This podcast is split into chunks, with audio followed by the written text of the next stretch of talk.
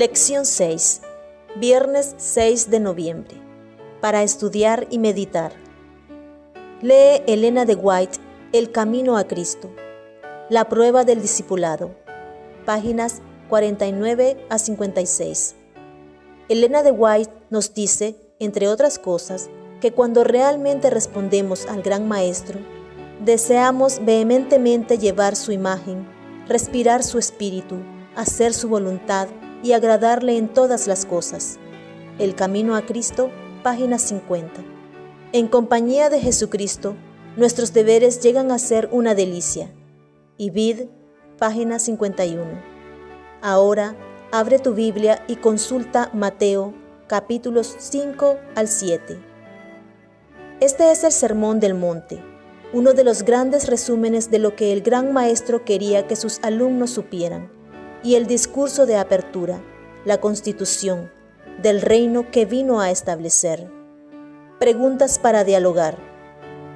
Así como Dios interpeló a Adán y a Eva, y también a Jacob, Jesús se dirige a nosotros. Él se vincula con nuestros anhelos profundos y nos sorprende, como lo hizo con Bartimeo, a fin de que reconsideremos quiénes somos y hacia dónde vamos. Con esto en mente, piensa en cómo enseñamos la Biblia a nuestros hijos y a los demás. ¿Cuál es la diferencia entre una enseñanza mediocre de la Biblia y el estilo convincente que realmente produce la diferencia en la vida de la gente? El interrogante ¿de dónde te encuentras en el camino de la vida? ¿Es meramente personal o podría ser útil analizarla con gente de tu confianza? La idea de la iglesia como el cuerpo de Cristo Primera de Corintios, capítulo 12, versículo 27, sugiere que conversar con los demás puede ser una forma de ponerte en contacto con lo que Cristo quiere que sepas. El jueves aprendimos que no bien Bartimeo pudo ver.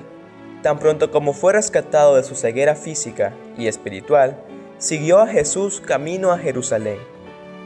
En este viaje, percibió todos los días la sabiduría del gran Maestro con esto podemos suponer que él quería llevar la imagen de Jesús, respirar su espíritu, hacer su voluntad. ¿Por qué alguien se deleitaría, como dice el camino a Cristo, en seguir una norma tan elevada como la que Jesús promovió en el Sermón del Monte?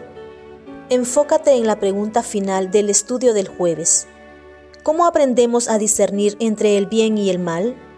¿Cómo definimos lo que está bien y lo que está mal? Y por qué lo que hacemos con ese conocimiento quizás sea aún más importante que contar con ese conocimiento?